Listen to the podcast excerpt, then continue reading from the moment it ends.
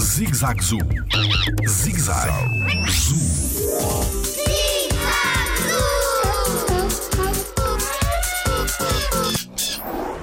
Só existem leões em África?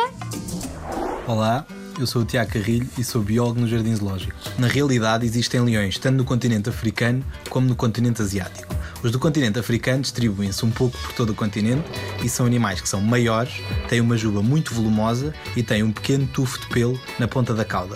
Por outro lado, os leões asiáticos são animais que normalmente são mais pequenos, a juba é mais pequena também, normalmente vê-se sempre as orelhas quando se olha, quando se olha para o animal, e, e eh, o tufo de pelos na cauda, normalmente costuma ser mais longo. Normalmente estes animais também são mais escuros e vivem, enquanto o outro leão vive na savana, estes leões normalmente vivem em zonas mais florestadas e são animais que são, neste momento, há muito menos quantidade de leões asiáticos do que de leões africanos.